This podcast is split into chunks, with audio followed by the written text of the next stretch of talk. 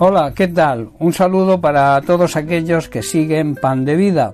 El tema, el mensaje que traigo hoy, lo he titulado El carácter de Cristo. El verdadero discípulo y seguidor de Jesucristo debe procurar que su carácter se forme en él. En otras palabras, debemos parecernos cada vez más a Cristo, debemos imitar su carácter. El Señor Jesús, en su faceta de Maestro, siempre enseña a sus discípulos, y es de aplicación hoy para nosotros, el valor y la importancia del carácter. Nunca pretendió, ni hoy pretende tampoco enseñar ni formar personas religiosas, ni siquiera pretende formar simpatizantes ni creyentes de una manera teórica, sino discípulos que aprendan de él y que pongan en práctica sus enseñanzas. Definamos lo que es el carácter. Carácter es el conjunto de cualidades o circunstancias propias de una persona o de una colectividad que las distingue y diferencia por su modo de ser o de obrar de las demás. Ejemplo, el carácter de una determinada persona por sus estudios, conocimientos relaciones la hace distinta a otra persona con diferentes estudios, diferente conocimiento o diferentes relaciones. También el carácter es la señal espiritual que queda en una persona como consecuencia de un conocimiento de la palabra de Dios y la experiencia de una relación personal con Cristo y con los demás cristianos. En Gálatas capítulo 4 versículo 19 Pablo nos dice Hijitos míos, por quienes vuelvo a sufrir dolores de parto hasta que Cristo sea formado en vosotros. Lo que está diciendo Pablo sirve para todo buen siervo de Jesucristo, todo ministro que se precie y que ame la obra de Dios, debe sentir dolores como de parto, como decía Pablo, hasta que el carácter de Cristo se forme completamente en nosotros. En 1 Corintios capítulo 15 versículo 33 vemos la importancia de las relaciones personales. Dice así no se dejen engañar por los que dicen semejantes cosas, se refería a las discusiones sobre la interpretación de la palabra de Dios y añade porque las malas compañías corrompen el buen carácter, las malas amistades y las malas conversaciones echan a perder las buenas costumbres.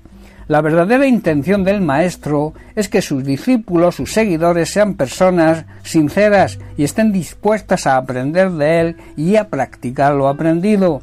De esta manera sus discípulos serán personas que lleven una vida justa, personas honradas y moralmente rectas, siendo ejemplo para nuestra, para nuestra sociedad que cada vez se salta mucho de los principios de ética y moral que nos enseñaron nuestros antepasados. Jesús siempre llama a sus discípulos y nos llama hoy a nosotros a imitarlo.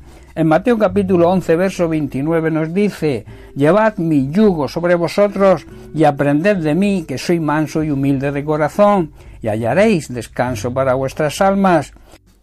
Si queremos tener paz interior, si queremos ese descanso que el Señor nos promete, debemos vivir unidos a Él, convivir con su palabra, y así aprenderemos de Él, a actuar con mansedumbre, con dominio propio y a ser humildes, reconociendo nuestras carencias y nuestra dependencia de Dios. Los fariseos de la época de Jesús se habían hecho religiosos al convertir la ley mosaica en una serie de normas y reglas totalmente inútiles. La religión, en contra de lo que muchos creen, no nos acerca a Dios, sino que nos aleja más y más de Él, y para muchos representa una gran carga.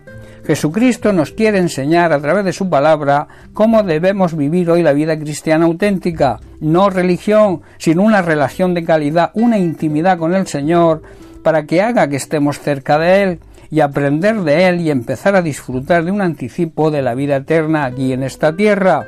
Esto es realmente lo que Dios desea, que seamos discípulos y no personas atadas y cargadas con el peso de una determinada religión, Jesús dice, conoceréis la verdad y la verdad os hará libres. Le conoceremos a Él, que Él es la verdad, y Él nos hará libres incluso de la religión.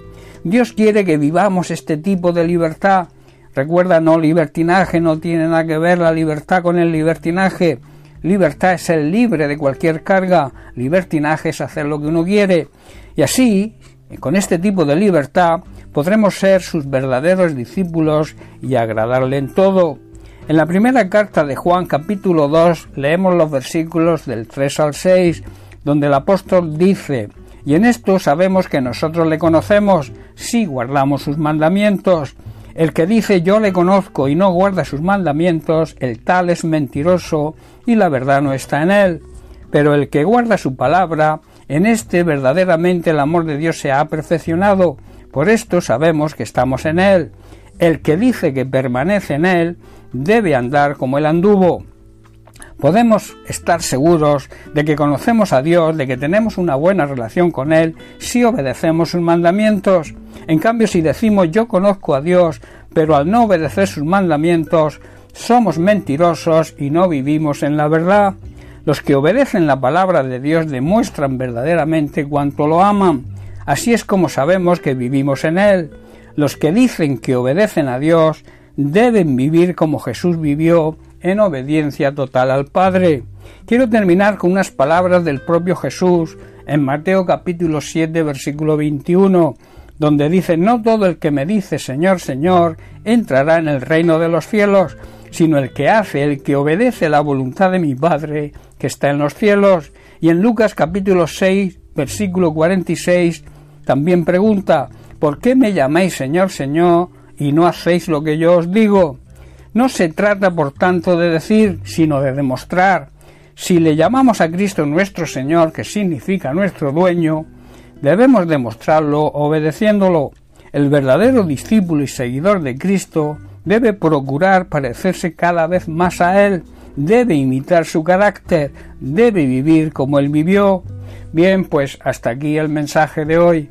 Que Dios te bendiga. Un abrazo.